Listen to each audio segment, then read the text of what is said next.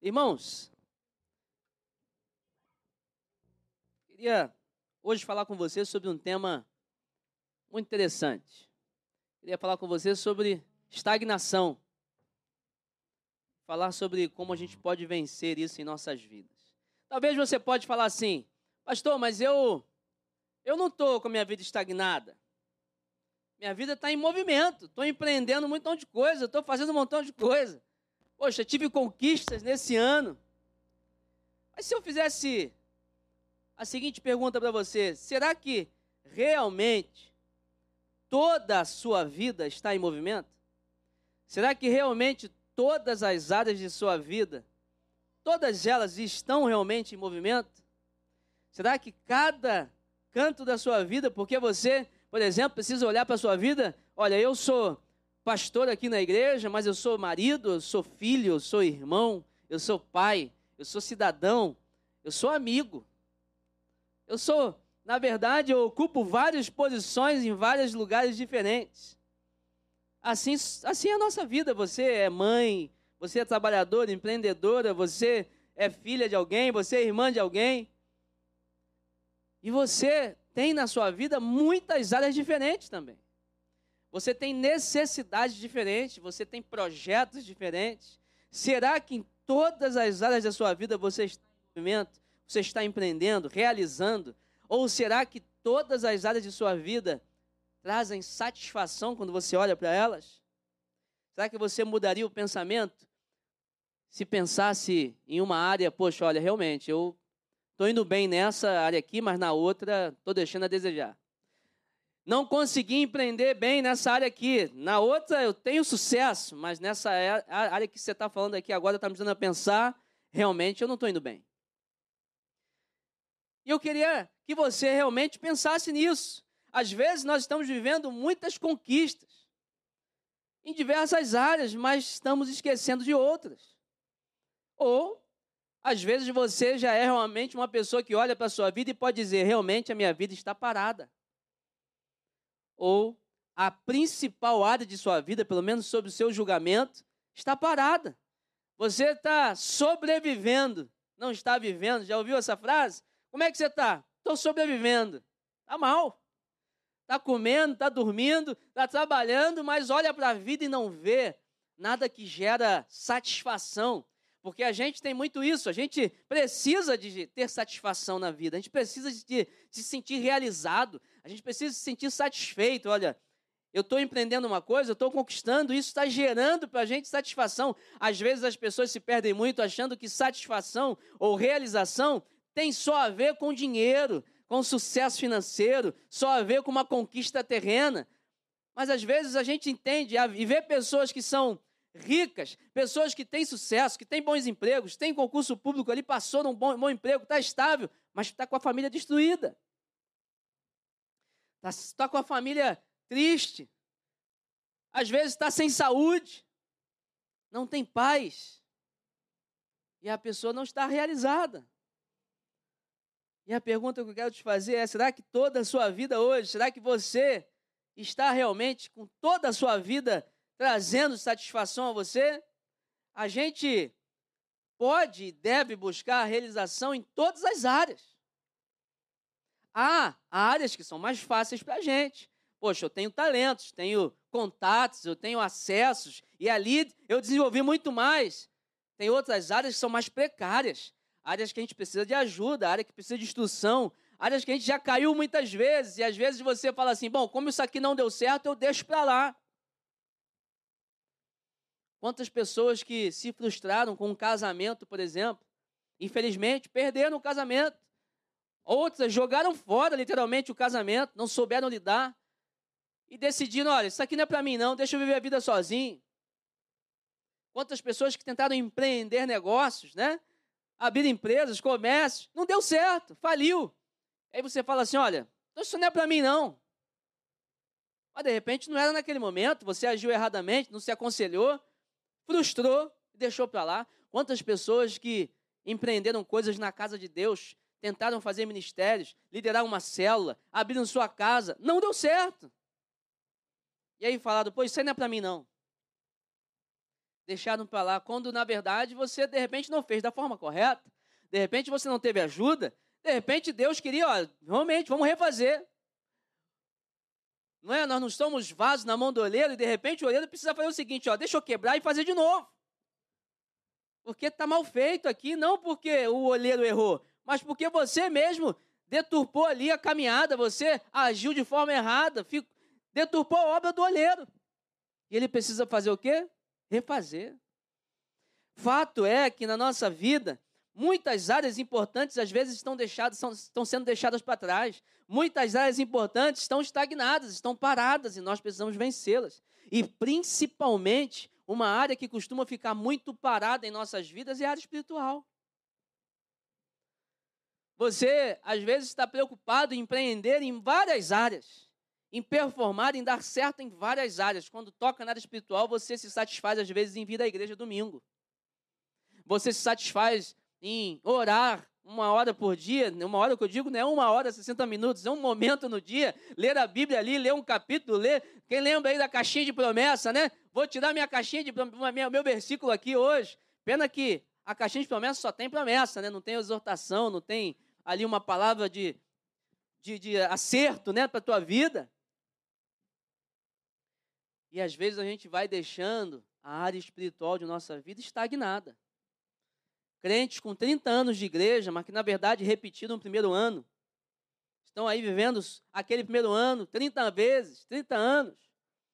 Crentes que estão na igreja, mas você não olha a vida dele prosperar espiritualmente em nenhum sentido não empreendem nada, não fazem nada, e até tem, ó, de repente tem até um falso julgamento, uma falsa conclusão. Ah, então quer dizer que caminhada cristã é assim: eu entro na igreja, um dia eu vou ser pastor? Não, nem sempre.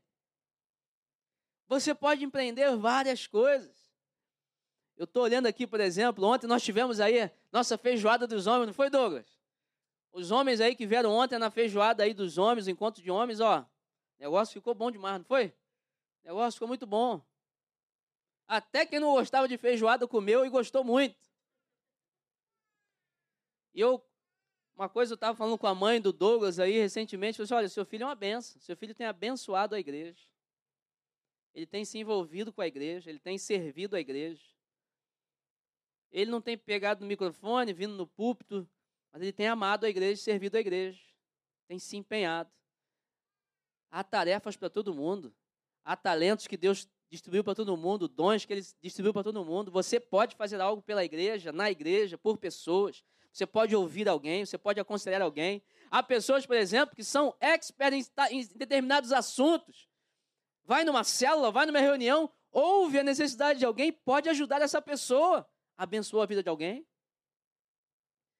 Deus fez assim com um propósito, para que nós sejamos, pudéssemos ser interdependentes, pudéssemos viver interligados um ao outro. Olha, essa pessoa aqui tem um conhecimento de economia, a outra já tem conhecimento de culinária, a outra sabe de direito, a outra aqui sabe de gente, sabe de medicina, e ele vai ajudando um ao outro.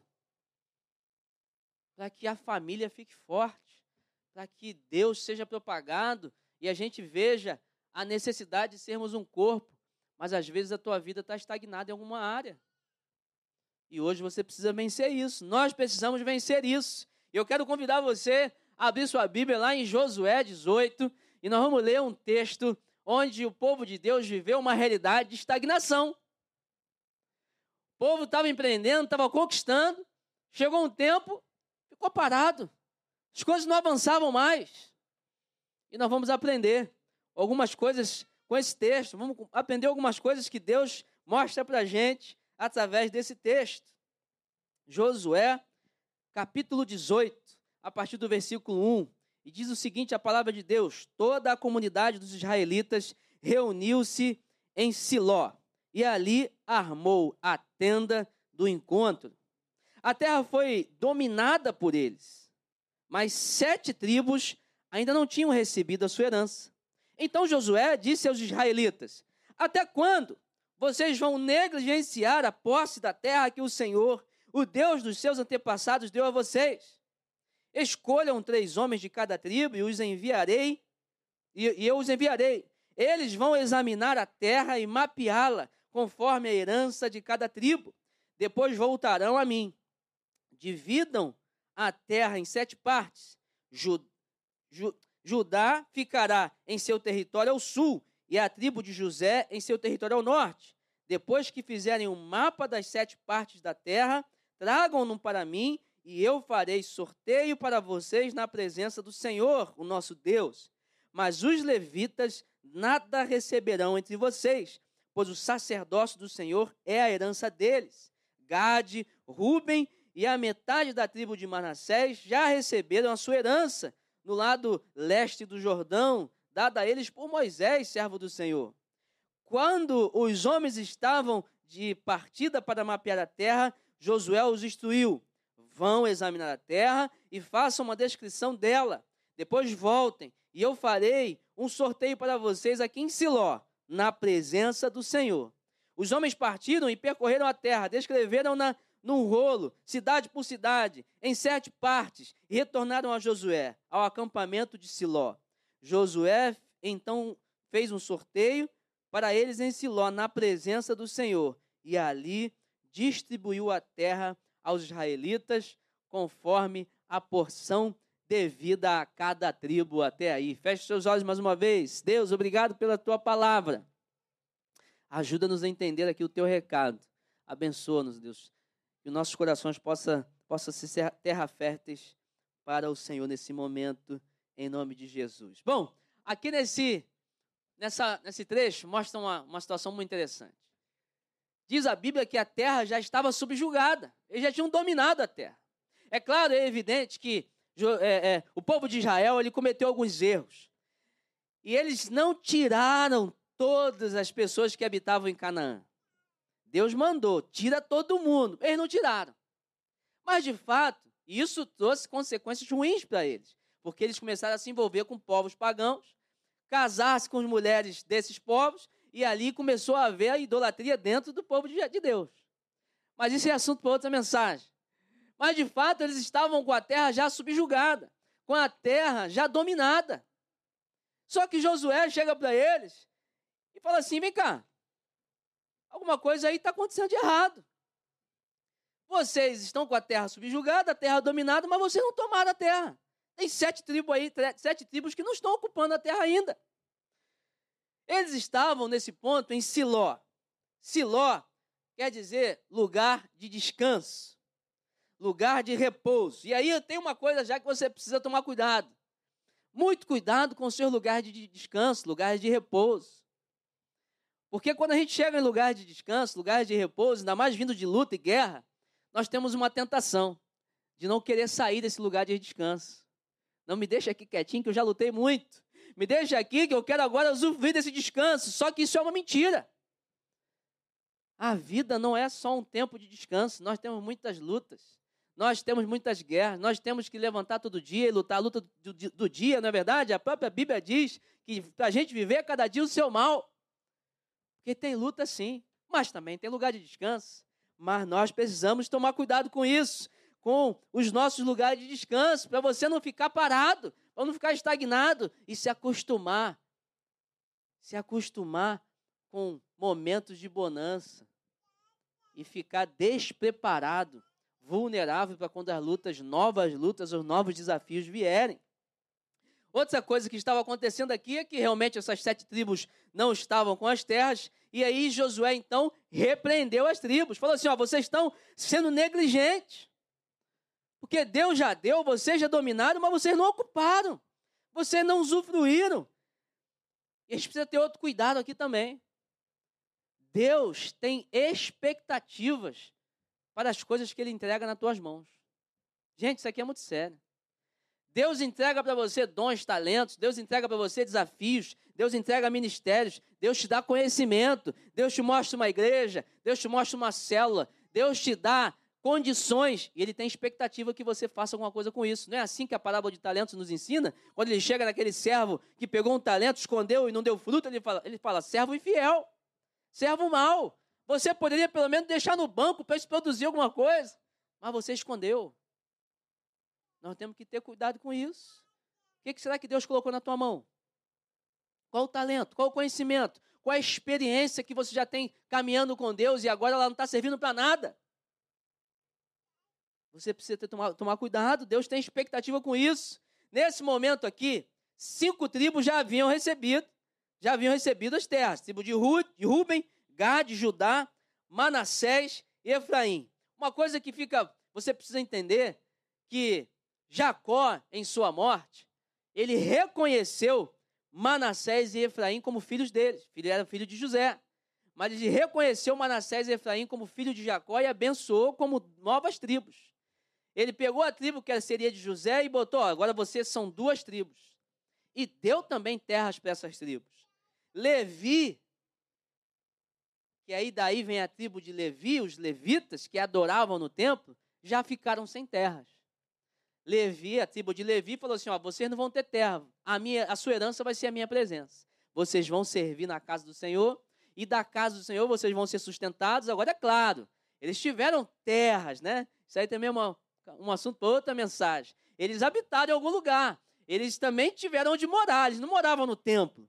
A Bíblia diz que a tribo de Levi ela foi espalhada nas terras dos outros povos, com intenções também mas eles não receberam uma terra específica, não receberam porque eles já estavam separados do sacerdócio levítico para cuidar do templo de Deus. Mas, de fato, essas outras sete tribos já tinham recebido assim: olha, vocês têm que ocupar, eles só não estavam organizados.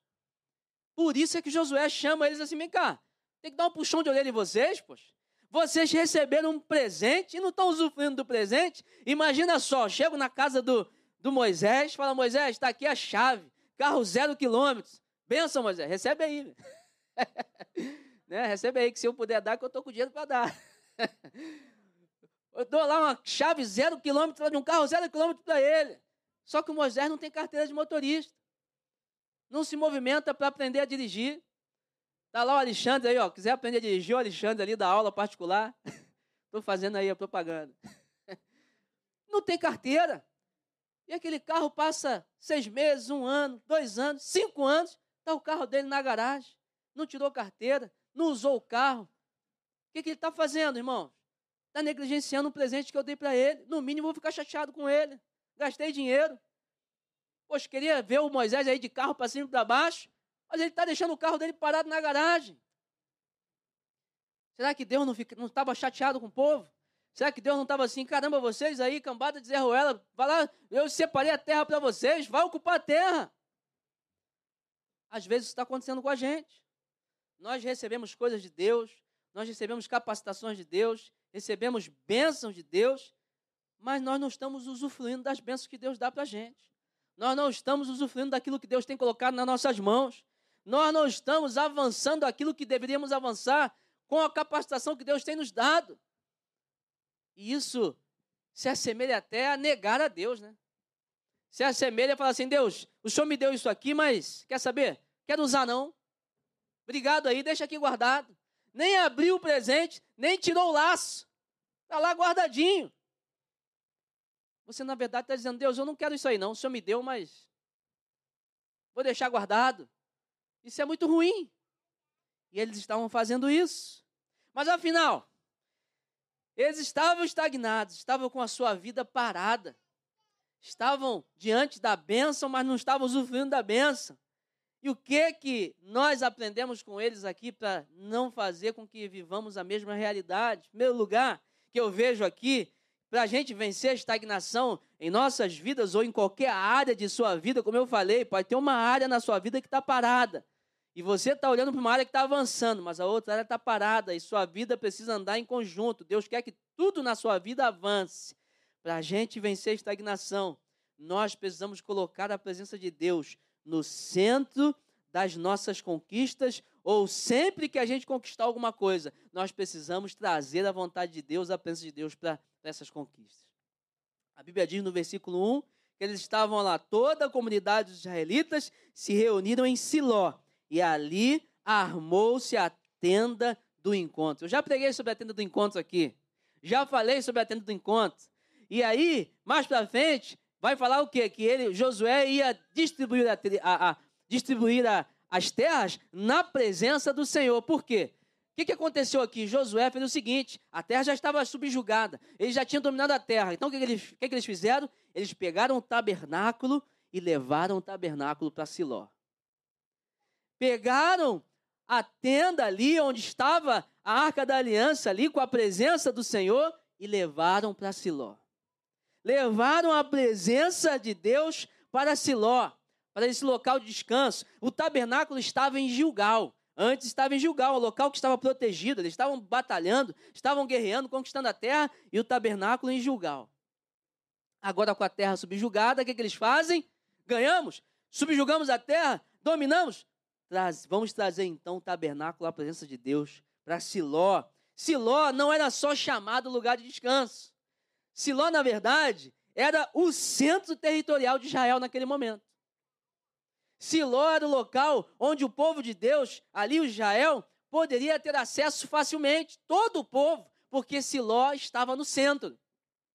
Siló era o local onde todas as pessoas poderiam facilmente chegar ali na sinagoga da época, né? na tenda, na igreja da época, chegar ali ao alcance da presença de Deus.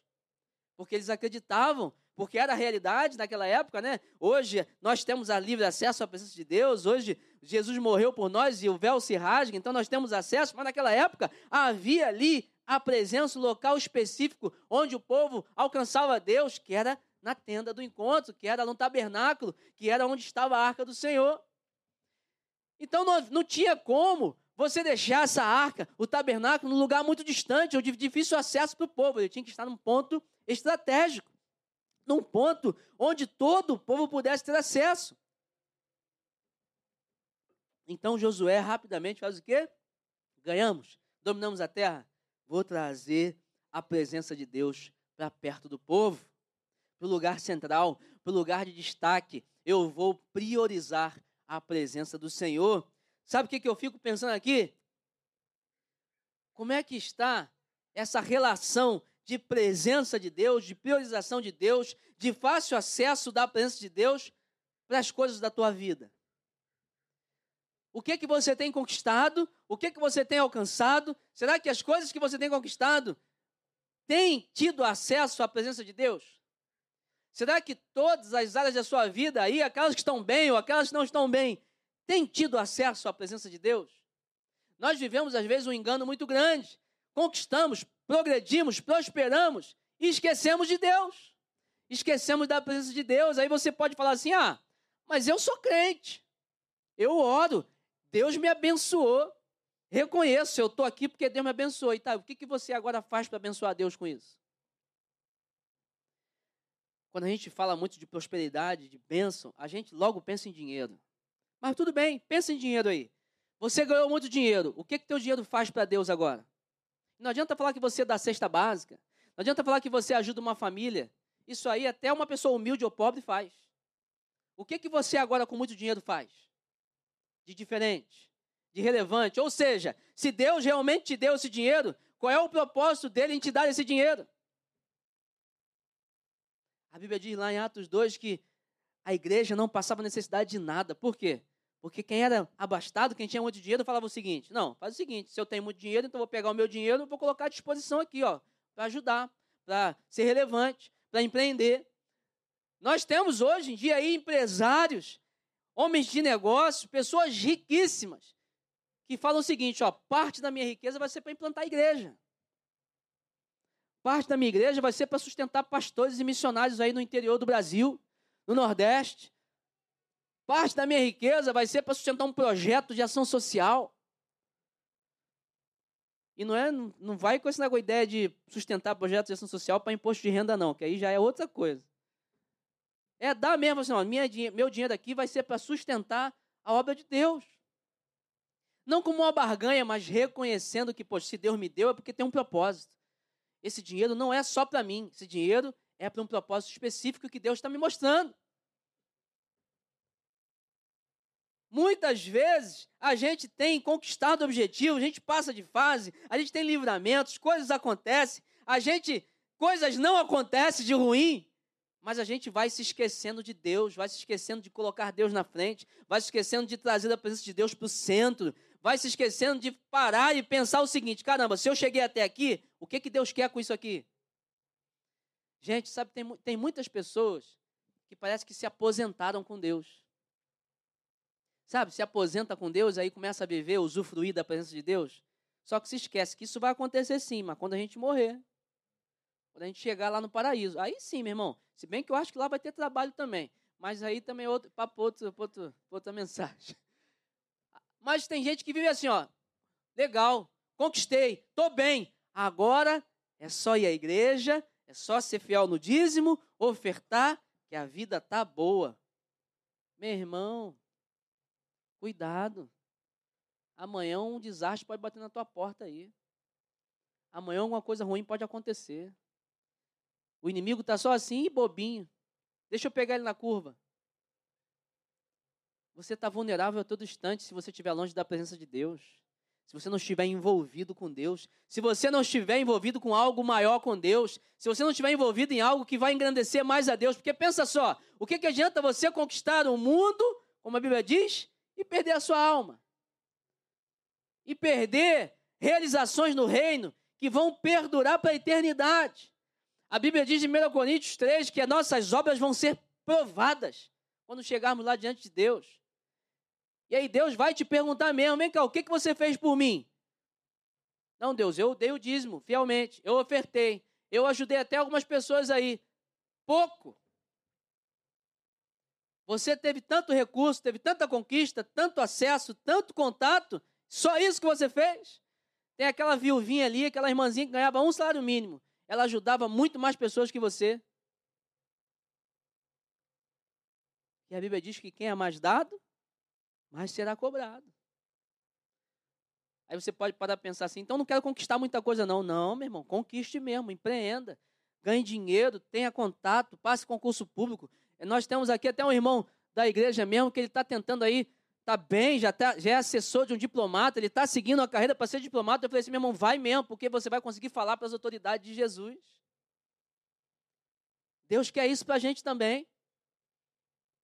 Mas Ele quer porque quer fazer de você testemunho da glória dele. Quer que você fale às autoridades, quer que você seja uma pessoa relevante, quer que você alcance pessoas de poder também.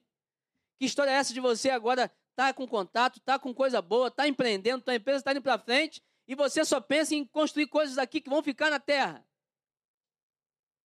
Você precisa pensar no rei. Certa vez eu conversei, conversei não, vi uma mensagem de um pastor, e que ele falou o seguinte: olha, ganhei muito dinheiro vendendo um livro e doei tudo para a igreja. Um irmãozinho da igreja falou assim: mas o senhor não é ambicioso. Eu falei, não, eu sou mais ambicioso que você. Porque eu estou construindo coisas lá no céu, você está aqui na terra.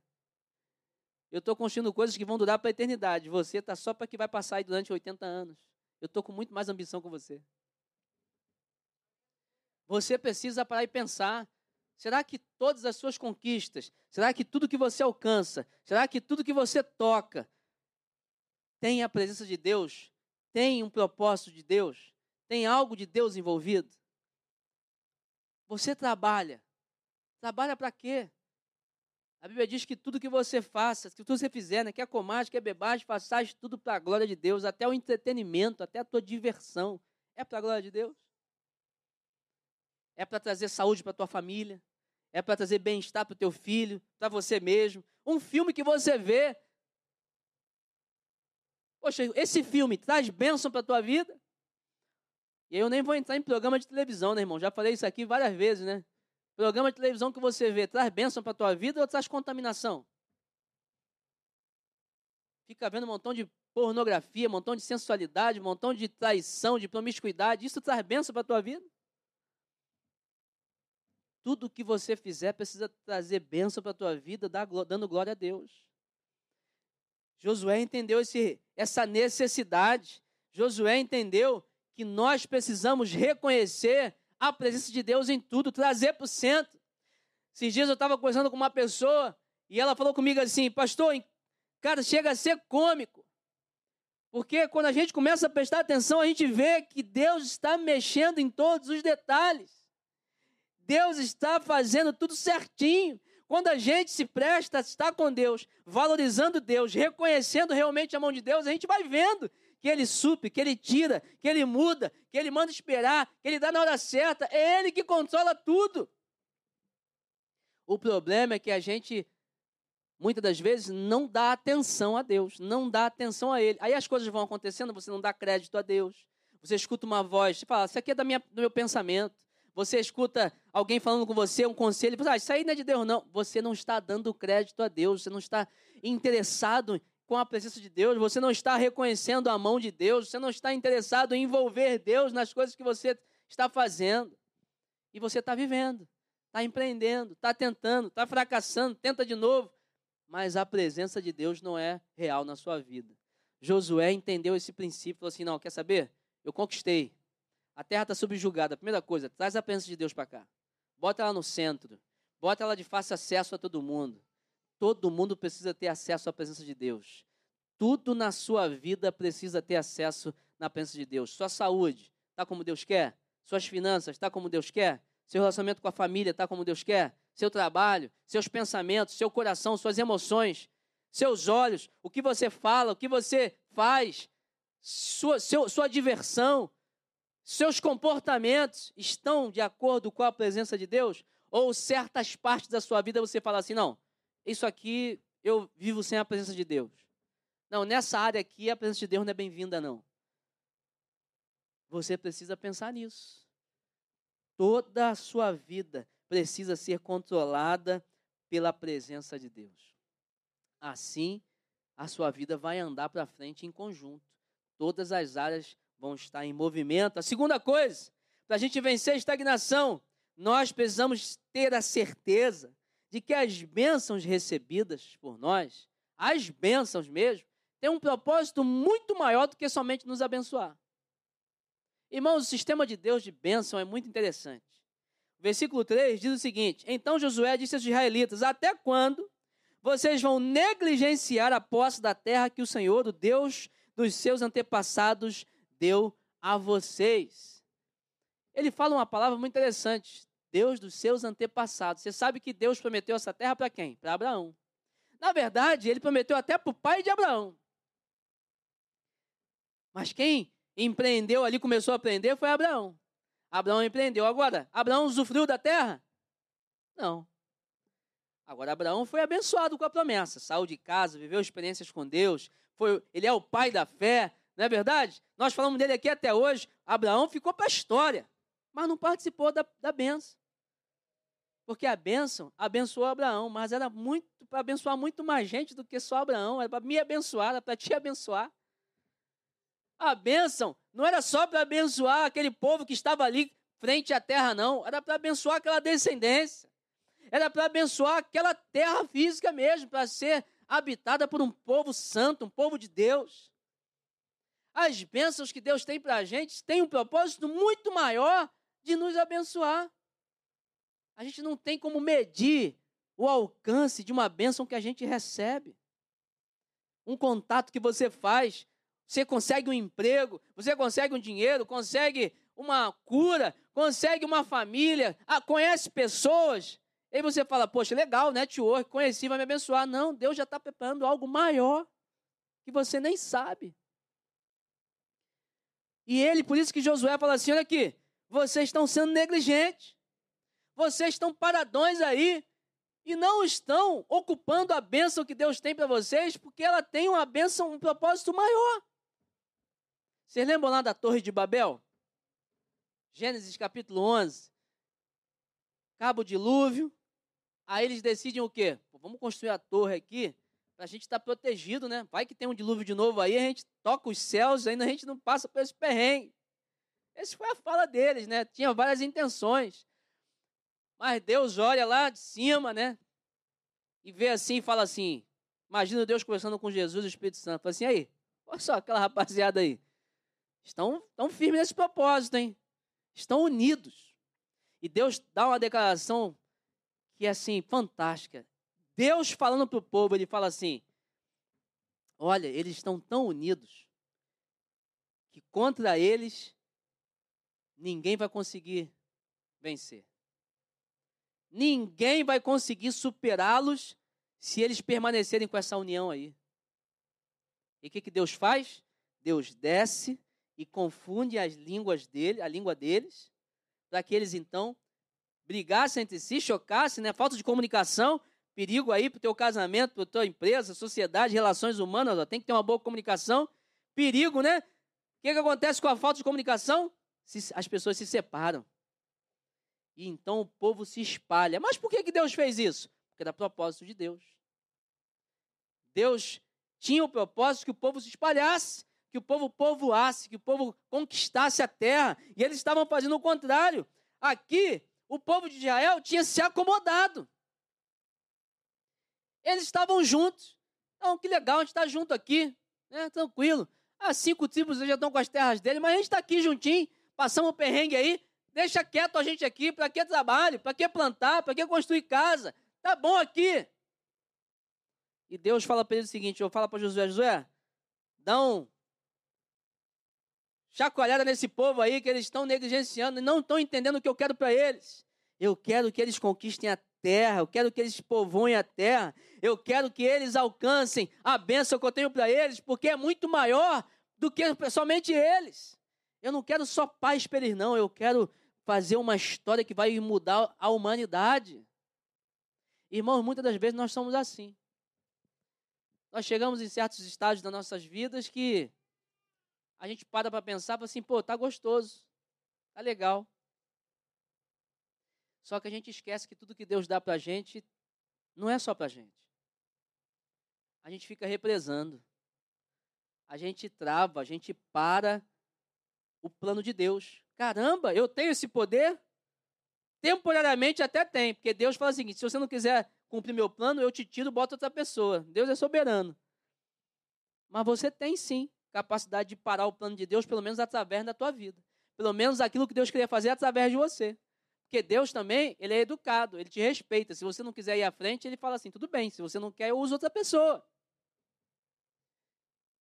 E é o que estava acontecendo com esse povo. Eles estavam ali parados, e estavam esquecendo de que Deus tinha um plano muito maior do que só eles terem uma vida boa. Sabe? Não é assim que às vezes acontece lá numa, numa célula nossa? Já viu isso? Acontecer na célula, isso? Você está na tua célula, está gostoso, se reúne ali com os teus irmãos, toda semana, come bem, ainda mais vai na célula lá do chefe Douglas ali, na célula do, do Walter, né? Que tem comida boa lá. Né? Nem vou falar o que, que teve na semana passada, não, para o pessoal não ficar com inveja. Aí você vai, pô, não quero sair dessa célula, não. Tá gostoso demais. Aqui é muito bom, o papo é bom, tem oração, tem louvor, tem comida boa, a gente ri, a gente brinca, tá gostoso demais. Aí você esquece que Deus te botou nessa célula para você aprender, para você se capacitar, para você abrir a tua casa, para você ser líder e para você abençoar outras pessoas. Você esquece que o propósito da cela não é só você ter comunhão, é também, mas é você ganhar pessoas para Jesus. É para você ser amigo de novas pessoas, você levar bênção para outras pessoas. Mas não, você fica o quê? Deixa a gente aqui só em Ipanema mesmo, tá bom demais. Copacabana também precisa de gente. Botafogo, Flamengo, Lagoa, nós precisamos chegar lá. Para chegar lá, você precisa se movimentar. Você precisa entender o seguinte: minha vida tá boa, tá tranquila? É, mas a benção não é só para você, não. Você precisa abençoar outras pessoas, precisa trabalhar, precisa construir, precisa empreender, precisa avançar. O reino de Deus não é somente para agora, não. Ele é eterno. E ele precisa de mais pessoas. Ele quer ter mais pessoas. E ele precisa, ele quer usar você. Sabe o que eu quero te desafiar essa semana, meu irmão? Primeiro, você que está aqui, que não está numa célula, eu quero te convidar. Vá para uma célula, experimente isso. Experimente ter comunhão com as pessoas, experimente desfrutar de um ambiente de amizade, construir amigos, né? amizades verdadeiras. Agora, você que já está na sua célula, eu quero te desafiar o seguinte: convida aí 10 pessoas para ir na tua célula. Não convida uma pessoa só, não. Convida logo umas 10. Porque das 10, 5 vão falar que vão. No dia, dessas 5, 3 vão desistir. E de repente uma dessas vai. Uma dessas vai. Que isso, pastor? Você já está falando uma profecia ao contrário? Não, porque é o que acontece mesmo. Estatistica, estatisticamente provado, é isso que acontece. Desde que eu comecei a trabalhar com células em 2010, isso já é provado. Pastores, pesquisadores já, já colocaram isso em livros, ó, isso é verdade. E você, que era do marketing, né, de vendas, você sabe muito bem disso. Você precisa oferecer para muitas pessoas para tentar alcançar algumas. Se é, se é a vida humana, a gente está inserido nisso. E eu quero desafiar você, convida aí 10 pessoas. Não se contenta com a sua cela com o mesmo grupinho mesmo, não. Ali com as mesmas pessoas, só com aquela galera, mesma coisa, nada muda. Meu irmão, vou te falar um negócio, fica até chato. Que isso, pastor? É, fica até chato. Vendo sempre a mesma pessoa, o mesmo papo, a mesma coisa, fica chato. Só não fica chato lá no Douglas, que a comida é boa. Vamos propaganda aí, Douglas. Mas fica chato. Visitantes, pessoas novas, dão oxigênio para a célula. Sabe, dá um gás. Dá um, poxa, caramba, chegou gente nova, que legal, novas histórias. Né? A, gente, a gente ajuda pessoas. Isso é bom demais. Pessoas nos ajudam. Isso é muito bom. Nós, como igreja, não podemos ficar igual esse povo. Não está bom do jeito que está. Deixa aqui quietinho. Não, Deus tem bênçãos maiores. Deus não tem bênção só para você, não. Tem para outras pessoas. Você na célula, no grupo de convivência, no ministério, na igreja, precisa formar pessoas, precisa capacitar pessoas, precisa fazer com que pessoas também sejam empoderadas, tenham chance de abençoar a vida de novas pessoas. Essa é a intenção de Deus. Essa é a intenção para a gente ter uma família bonita, ter uma igreja sadia, uma igreja que cresce, uma igreja que vai à frente, que tem novos desafios. A gente precisa avançar e entender que se não fizermos isso, estaremos sendo negligentes, assim como esse povo foi. Negligentes com uma bênção que Deus deu para a gente. A bênção de ter a presença de Deus com a gente. De ser amado por Deus. De ter sido salvo por Deus. Você precisa agora passar isso para outras pessoas. Seu amor por elas, seu cuidado por elas, tudo que Deus te dá, meu irmão, é para você abençoar outra pessoa também. Pastor, Deus me deu um apartamento para abençoar vidas. Deus me deu um carro para dar carona para pessoas. Deus me deu dinheiro, me paga uma pizza. Estou brincando, né? Mas pode pagar mesmo. Deus me deu conhecimento, ajuda. Mês passado nós fizemos aqui um workshop de, de, de adoração, né, de todas as áreas da igreja que envolve adoração. Veio aqui um, um, irmão nosso lá da sede, o Anderson, que ele é, trabalha com TI, tem empresa de TI. Nós convidamos ele aqui, poxa, para ajudar a gente. E aí ele falou comigo assim, pastor, não, não quero oferta nenhuma não. Para a igreja, tudo que eu tenho eu dou de graça. Não estou falando que você tem que fazer isso não, meu irmão. Era coisa dele. Isso aí ele fez com Deus. Mas eu achei assim tão interessante, ele falou assim, não, para a nossa igreja, eu estou aqui para meu conhecimento, pastor. Deus me deu esse conhecimento, estou ganhando dinheiro com isso. Tenho cliente para caramba. Para a igreja eu dou de graça. Conhecimento dele. Porque Deus deu para ele, ele falou assim, ó, então eu vou dar para a igreja, eu vou dar para Deus, eu vou ofertar. Agora, se você, de repente, você não precisa dar para a igreja, dá para um irmão da célula. Ajuda alguém. Alguém está precisando, você fala assim, ó, eu tenho conhecimento nessa área, posso te ajudar. Irmãos, Quanta gente tem problema com gestão financeira da casa? De repente você é, é bom nisso. Você sabe fazer planilha. Você pode chegar na célula e falar assim: aqui, alguém quer aqui alguma palestra sobre gestão financeira para casa? Eu quero. Você pode ajudar seus irmãos na, sua, na célula. Aqui, eu tenho conhecimento sobre atividade física. Alguém quer ajuda aí nesse negócio aí? Eu quero. Pode ajudar. Conhecimentos que Deus te deu, que trazem bênçãos para você, mas que na verdade são para abençoar também outras pessoas. Nós não podemos ser negligentes com isso. Você precisa usar o seu dom, sua bênção, sua conquista. Você precisa externar o que você tem de bom. Sabe por quê? Sabe por que, isso vai ficar bom? Sabe, sabe por que, que a gente vai achar de sucesso nisso? Porque você fazendo isso, desperta as outras pessoas a fazer também. Aí qual vai ser o grande beneficiado nisso? Todo mundo. Porque você abençoa alguém, você é abençoado por alguém, porque você não é bom em tudo, Aí você vai descobrir uma coisa que você é falho, mas aquele irmão que você está ajudando, naquilo ele pode te ajudar e a gente vira uma família mais forte. Porque nós nos dispusemos a ajudar outras pessoas, a reconhecer o que temos de bom, não é só para a gente, mas também para abençoar, porque Deus, a bênção que Ele tem para a gente, não é só para a gente, é para fazer algo maior também por outras pessoas. Em último lugar, como a gente vence a estagnação das nossas vidas, precisamos de obediência, organização e ação. obediência, organização e ação. Olha o que diz os versículos de 4 a 6. Josué fala assim: Escolham três homens de cada tribo, eu os enviarei. Eles vão examinar a terra e mapeá-la, conforme a herança de cada tribo. Depois voltarão a mim. Dividam a terra em sete partes. Judá ficará em seu território ao sul, e a tribo de José em seu território ao norte. Depois que fizerem o mapa das sete partes da terra, tragam-no para mim, e eu farei sorteio para vocês na presença do Senhor, o nosso Deus. Josué dá uma orientação, escolhe três homens aí, dá um, dá um, uma, dá um plano para eles. Né? Fala assim, vamos fazer assim, assado, tal, faz isso, aquilo ali. Dá uma ordem direta para eles. E a primeira coisa que eles fizeram foi o quê? Obedeceram. Eles foram lá, foram mapear a terra, pegaram três homens de cada tribo, fizeram tudinho conforme Josué mandou. Eles estavam na negligência, estavam lá de corpo mole, estavam acomodados, mas quando Josué deu uma ordem, eles cumpriram. Irmãos, nós temos um problema muito grande na humanidade hoje. Você se classifica como alguém obediente? Fala a verdade, precisa responder alto não, mas responde no teu coração. Você é de fato uma pessoa obediente? Seja sincero com você, irmão. Obediente. Você sabe o que é a tradução de obediente, né? Alguém dá uma ordem, alguém dá uma orientação e você obedece.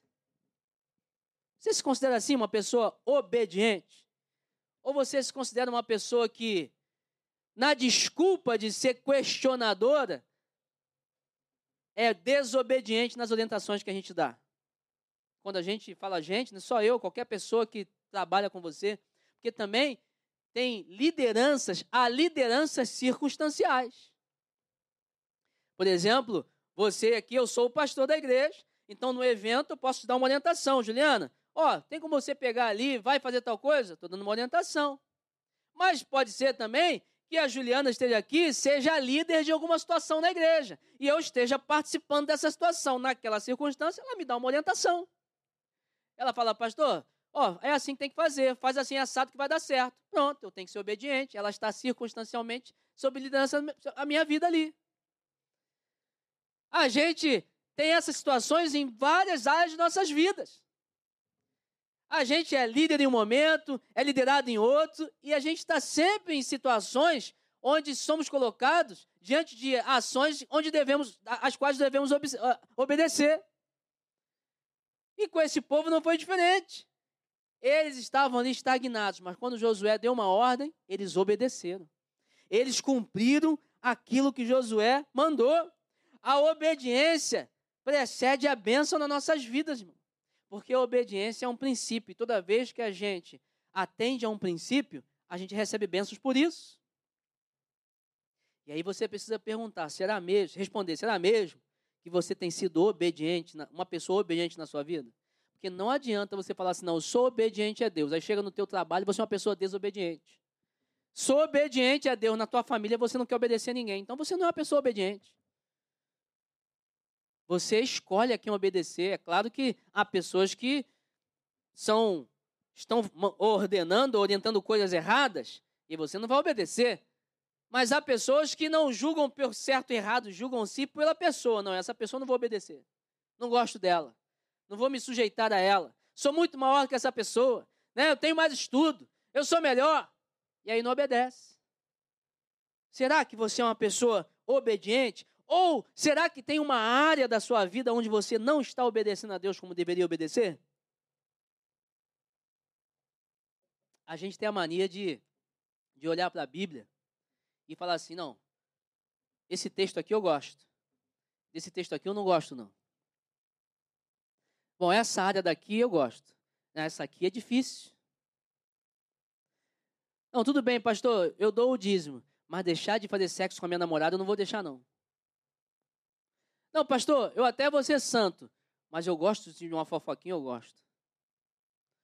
Pastor, tudo bem, tem que trabalhar na igreja, eu trabalho, mas não me pede para cuidar de ninguém, não, porque você nem é comigo.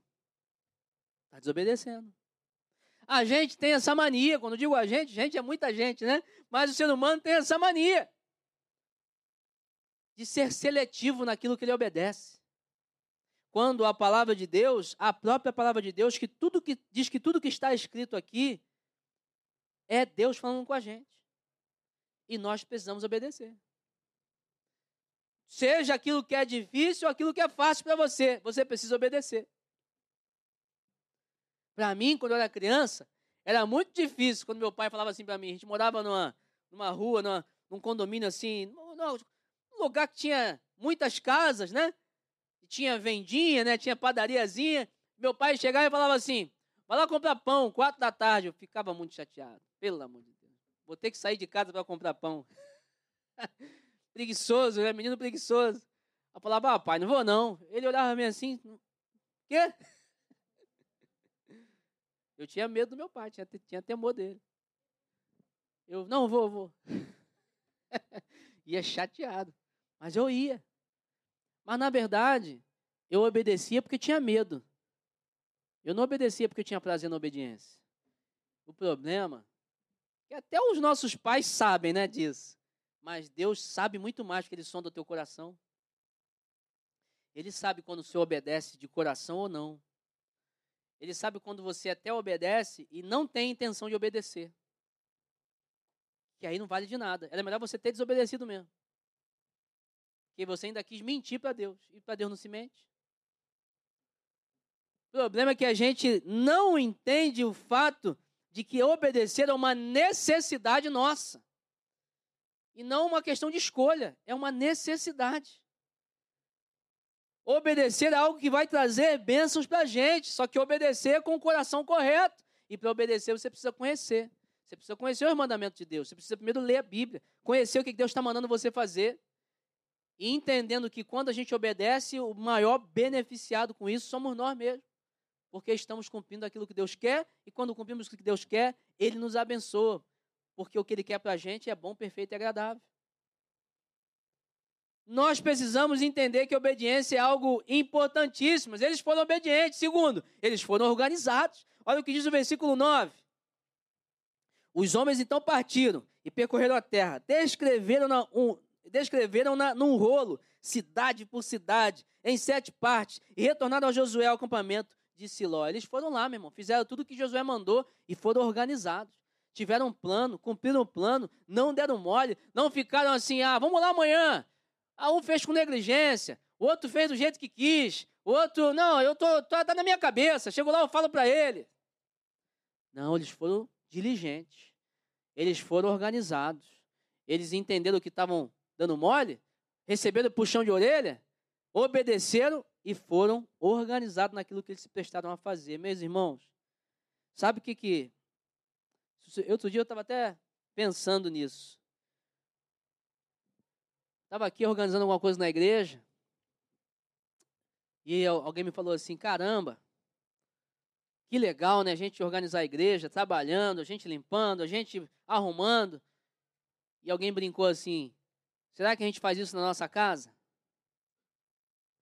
E eu fiquei pensando, realmente, às vezes a gente é muito organizado para algumas coisas para outras coisas a gente é desorganizado. Às vezes a gente é muito diligente para algumas coisas, de repente, para coisas que as pessoas vão ver, para coisas que as pessoas vão notar e vão dar crédito, vão falar assim: pô, você é bom, hein? Mas no anonimato, para coisas que ninguém vê, a gente é verdadeiramente desorganizado, só que a gente está mentindo, porque na verdade a gente é desorganizado mesmo. Só que na frente de outras pessoas a gente está contando alguma coisa que a gente não é. E a gente vai sendo negligente com a, com a organização que Deus quer que a gente tenha. E às vezes é até o contrário. Você é muito preocupado com suas coisas, muito preocupado com a sua casa. Quando chega na casa de Deus, você é negligente. Joga a coisa no chão, deixa tudo desorganizado, vai no banheiro, não dá descarga, suja lá, dá o papel no chão. Você está vendo cadeira bagunçada, você deixa assim mesmo. Desorganizado com as coisas dos outros desorganizado com a, com a casa de Deus, desorganizado com a tua tarefa. Você precisa chegar no horário, você precisa se preparar, você precisa trazer tudo pronto. Aí você não traz, chega atrasado, em cima da hora ali, e na, com as coisas, ah, nem me preparei. Vai lá na célula, pô, você tem uma semana né, para dar a célula, às vezes, às vezes nem tanto, que a célula de algumas pessoas é segunda ou é terça. Você tem ali dois dias, um dia, mas você pode parar um dia ali, pegar o roteiro, ler, ler a Bíblia. Poxa, se preparar, orar, ser organizado. Você vai se encontrar com alguém. Poxa, ora antes. Vou orar. Será que Deus não quer entregar uma palavra para essa pessoa? Vou ler a Bíblia antes. Será que Deus não quer revelar para mim que essa pessoa está passando por um problema? De repente, você pensa na vida da pessoa, se organizar. Aí marca com a pessoa, chega lá todo esbaforido. Não, e aí? Pô, vamos conversar e tal. É, você não sabe nem o que está acontecendo na vida da pessoa, você não sabe nem o que, que você está fazendo ali. Desorganizado. Sem um preparo suficiente. As coisas de Deus não podem ser assim, não. As coisas de Deus precisam ser organizadas e as coisas das nossas vidas precisam ser organizadas. Cada ação sua precisa ter uma organização, um planejamento. Cada ação sua precisa ter aquela medição do risco, né? E se eu fracassar, e se eu perder, olha, se isso aqui não der certo, o que, que eu tenho que fazer, né? Você tem que ter um planejamento, tem que se preparar. A Bíblia diz, né? Quem não vai, quem, quem é um homem que não que vai empreender alguma coisa se, e não se prepara, não calcula o custo, né? Não vê, olha, precisa de tanto investimento, tanto tempo. Você tem que planejar as coisas. Eles foram organizados. Eles se prepararam, eles fizeram tudo certinho. Eles agiram de forma organizada. Agora, em último lugar, eles agiram. Eles realmente tiveram uma ação. Um problema grande da humanidade hoje é um bando de gente omissa, um bando de gente que sabe o que fazer, um bando de gente que está vendo as coisas acontecerem e não agem. Gente que está vendo o seu casamento ir para o buraco e não age. Chega ali no gabinete para mim só para comunicar. Pastor, estou te separando. Caramba! Mas assim? Para casar não foi assim? Para casar você teve que juntar dinheiro, fazer a festa, planejar, conversar, comprar um montão de coisa. Teve um planejamento, tem gente que se planeja. Eu lembro aí, quantos, quanto tempo vocês planejaram? Foi um ano aí planejando, você falou aí, um ano, um ano e pouco, não foi, Moisés? Planejando, falei, caramba, esse casamento vai ser a festa do século. foi benção, foi bonita. Aí para separar é assim? Não é. Também teve ali, ó, foi caindo, uma palavra que foi dita que não foi legal, teve um negócio que foi uma mágoa ali que não foi tratada, comportamento que não foi bom, e as coisas foram acontecendo e você foi deixando, foi sendo omisso. Não procurou ajuda. Não agiu. Você com a tua empresa, pô, tá ali. A empresa não tá dando certo. Está ficando no negativo. Funcionário não está não tá atendendo. Cliente tá, não está fechando. As coisas não estão indo bem. E você está ali, crendo que Deus vai te abençoar. Mas você mesmo não está agindo. A gente se esquece que Deus é nosso sócio em tudo. E Ele é que me chama, chama a gente para ser sócio. Mas Deus também fala o seguinte: oh, meu irmão, você tem que fazer a tua parte no trabalho. Você tem que fazer a tua parte nesse negócio aí. A tua parte você tem que fazer. E aí você está vendo as coisas indo de mal a pior e você não está agindo. Deus não pode fazer aquilo que você vai fazer. Deus até pode, mas Ele não quer fazer, porque senão Ele vai estar tá te ensinando mal. Ele vai estar tá ensinando um filho mimado, né? Vai estar tá criando um filho mimado. Onde o filho, toda hora que faz besteira, Deus dá. Não, filho, toma aqui, eu te dou. Fiz besteira de novo, fui omisso. Não, mas vou te dar. Está ensinando o filho erradamente. Deus não vai fazer isso. Eles agiram. Eles viram onde estava realmente precisando da ação dele e falaram assim: Eu vou agir, eu vou fazer, eu vou lá, eu vou obedecer, eu vou ser organizado e vou fazer. Tem gente aí que está nutrindo sentimento ruim, tá, não está se perdoando, não está perdoando pessoas, não está reatando relacionamentos, não está agindo. E coisas ruins estão sendo nutridas na vida delas. Hoje Deus está te chamando para sair desse momento de estagnação da tua vida aí. O que, que é que está parado aí? O que, que está parado na tua vida? O que, que é que você precisa melhorar? Sua saúde? Não está fazendo exercício físico, não? Está andando, não? Está caminhando? Está comendo mal? Não foi no médico? O que, que é? As tuas finanças? Precisa de apoio, de ajuda? Fala com alguém, faz um curso, muda a empresa, vende um produto novo, vai captar cliente, muda de emprego, vai fazer um curso para melhorar, para fazer ter uma proposta nova de emprego. O que é que você precisa fazer? É a tua família? Está tendo problema? Tua filha, teu filho, procura ajuda, vai orar, vai conversar com eles. O que, que é? Está sem alegria, está sem paz, está sem motivação, está sem sentido. Meu irmão, para tudo tem uma solução, até para a morte. A solução é Jesus. Jesus é a solução. Jesus pode dar a solução para todas as coisas na sua vida, mas você precisa sair da estagnação que você está nesse momento. Talvez você esteja aqui hoje, como eu comecei a palavra, feliz porque tua vida tem andado muito bem em certas áreas. Mas eu te fiz uma pergunta: será que não tem uma área na tua vida que ela está parada já há muito tempo você precisa que ela avance?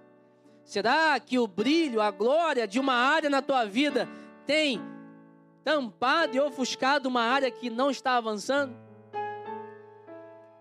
E você está andando com a tua vida capenga. Sua vida está andando bem em uma área. É essa área que está te fortalecendo, mas não vai conseguir sustentar para o resto da vida, não, irmão. Uma área, essa área que está parada vai te cobrar. Uma hora, essa área que está parada vai te cobrar. Ela vai te cobrar, ela vai te lembrar. Vem cá. Lembra não disso aqui? Lembra disso aqui, dessa pendência, não? Lembra dessa coisa aqui que você está tá em falta, não? Lembra aqui que você não resolveu essa questão? Uma hora isso vai cobrar você. E você precisa hoje decidir mudar isso na sua vida. Você precisa hoje agir. Você precisa hoje buscar a ajuda de Jesus. Você precisa hoje decidir que a presença de Deus seja realmente manifestada na tua vida. Você precisa entender que bênçãos na tua vida não são só para você. Você precisa obedecer à vontade de Deus para sua vida, se organizar e agir em prol da ação de Deus em você e através de você e do avanço da tua vida. Mas para isso, você precisa de Jesus. Para isso, você precisa de Jesus na tua vida. Eu quero orar por você. Você escutou essa palavra? Tenho certeza que Deus tocou no teu coração. E eu tenho certeza que você precisa tomar atitudes. Todos os dias nós precisamos tomar atitude, nem que seja a atitude de continuar firme no propósito continuar firme numa decisão. Eu quero perguntar a você: será que a atitude que você precisa tomar hoje é a atitude de se firmar com Deus? Será que a atitude que você precisa tomar, tomar hoje é a atitude de dizer assim: olha, Jesus, eu quero o Senhor na minha vida? Será que a atitude que você precisa tomar hoje é a atitude de ter realmente uma caminhada com Jesus? E ouvir Jesus e ter ali a presença do Espírito Santo? trazer a presença de Deus para todas as áreas da sua vida. Será que essa é a atitude que você precisa hoje? E é fácil. Basta você pedir. Basta você convidar Jesus a fazer parte da sua vida. Se de repente você nunca fez isso, se de repente você que está aqui, que já teve até um relacionamento com Jesus, mas não está firme, está longe, não está sentindo Jesus, precisa reafirmar isso com Deus, precisa reafirmar tua, teu compromisso com Deus.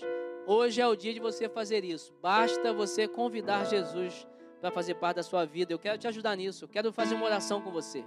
Queria convidar a igreja a baixar suas cabeças, fechar seus olhos. Se você quer fazer essa atitude hoje, tomar essa atitude hoje, faz uma oração comigo. Repete as palavras que eu vou dizer aí no teu coração para Jesus. Ninguém precisa escutar. Lembra aí da área da tua vida que está estagnada, que está parada. Lembra daquilo que você precisa avançar, que você precisa resolver. Faz uma oração agora para Jesus comigo, para que Ele te ajude a mudar isso. Repita aí no teu coração essas palavras. Diga assim: Jesus, eu entendi que a minha vida toda precisa andar para frente.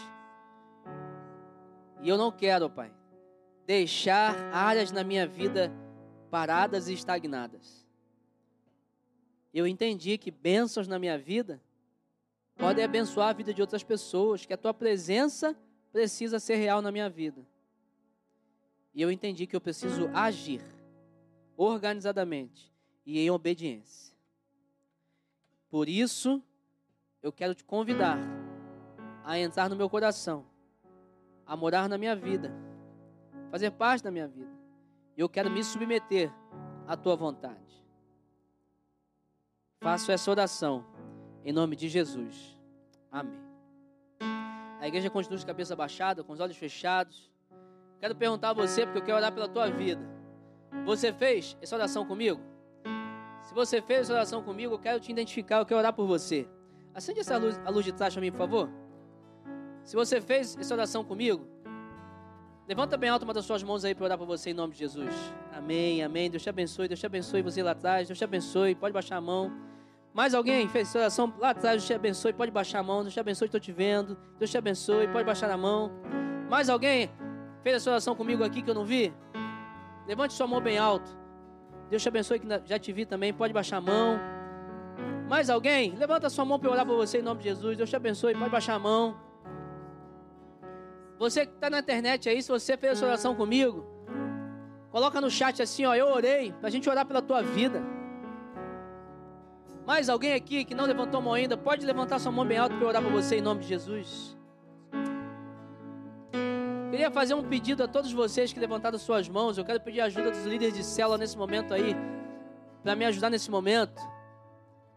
Você que levantou sua mão aí, nós vamos fazer uma oração agora pela tua vida. A igreja ainda está de cabeça baixada, com os olhos fechados. Todos vocês aí, eu quero pedir por favor que vocês que levantaram as suas mãos, fiquem de pé no seu lugar para a gente orar. Vou orar com você, eu estou de pé aqui. Você que levantou sua mão, nós vamos clamar ao Senhor aqui pela tua vida agora. Para que Deus seja realidade na sua vida, para que você avance em todas as áreas da sua vida, para que nada na sua vida fique parado, para que você usufrua da bênção do Senhor, para que você veja a sua vida com constante desenvolvimento e assim também abençoando a vida de outras pessoas. Vamos orar? Líderes de célula aí, por favor, me ajuda nesse momento. Líderes, auxiliares, pode ajudar também. Senhor, eu quero te apresentar essas vidas aqui, Pai, na tua presença. Senhor, nós entendemos que o Senhor tem algo para nós e que o Senhor espera algo de nós que o Senhor nos deu coisas, nos deu bênção, nos deu a vida, para que a gente seja pessoas relevantes, para que a gente seja pessoas relevantes para outras pessoas. E eu quero te pedir, Deus, pela vida de todas essas pessoas que oraram comigo, que levantaram suas mãos, que estão de pé, como um ato profético dizendo: Eu quero Jesus na minha vida, eu quero avançar, eu quero ser a mesma pessoa, eu quero andar para frente. Tem áreas na minha vida que precisam melhorar. Deus, o Senhor sabe quais as áreas que precisam melhorar e eu te peço que o Senhor possa agir nessas áreas. Deus dá orientação, instrução, livramento, tira coisas que precisam ser tiradas, coloca coisas que precisam ser colocadas. Senhor, abençoa a vida desses irmãos preciosos. Vai lá na família, vai nos trabalhos, na mente, no emocional, da cura, Senhor Deus. Em nome de Jesus, te pedimos, ó Deus, que hoje mesmo eles já experimentem de coisas diferentes na vida deles, porque nós cremos na ação do teu poder na vida deles. Deus, que eles olhem para nós como igreja e vejam pessoas que querem o sucesso deles, pessoas que querem andar com eles, uma família de fé para eles. Senhor, nos ajuda a sermos melhores a cada dia e a experimentarmos a tua presença em nossas vidas a cada dia. Obrigado, Pai, pela vida deles. Toma eles nas tuas mãos e constrói uma história linda na vida deles. Nós choramos assim em nome de Jesus. Amém